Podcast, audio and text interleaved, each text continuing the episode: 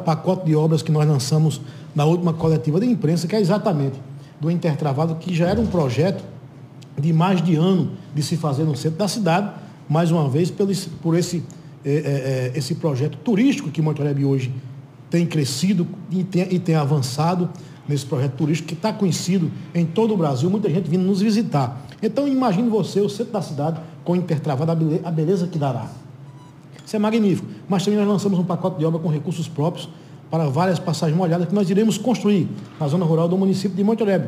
São nove localidades que nós iremos construir. Passagem molhada, é, também ladeiras que nós iremos pavimentar com recursos próprios do nosso município. E para a gente ter uma alegria, somando aí ao recurso de Hugo Mota de aproximadamente 3 milhões de reais, com mais aproximadamente 3 milhões de reais de recursos próprios, que inclusive o Intertrabalho está no meio, nós estaremos aí, nós lançamos um pacote de obra de mais de 6 milhões de reais para o município de Monterrey, algo muito importante. Além das obras que já estão em andamentos em nosso município em ritmo acelerado, nós iremos pavimentar todas as ruas do município de Monterrey. Isso é algo muito importante, é uma conquista muito grande para os moradores de Monterrey e para a nossa cidade.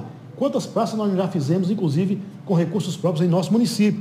É algo inédito em, em um município a quantidade de praças que nós já fizemos, a quantidade de passagem molhada que nós já construímos né, em nosso município. É algo inédito, inclusive de calçamento com recursos próprios também. Ginásios foram três. Nós temos um, que é o complexo esportivo, que é parceria com o governo do Estado. Estamos aguardando o governo do Estado liberar, que foi uma emenda impositiva do deputado doutor Tassiano Diniz, na ordem de 430 mil reais. O município entrou com 420 que já repassou, a empresa praticamente finalizou, está aguardando só esse repasse para finalizar essa obra, mas o ginásio já está coberto, um gramado sintético e um ginásio pós-esportivo coberto, algo maravilhoso em nosso município e que nós iremos concluir, se Deus quiser, também essa obra em nosso município. Então, são muitas ações para o município de Monte Oreb, a todo vapor, e aí nós, cada vez mais, buscamos essa união pelo progresso do município de Monte Oreb.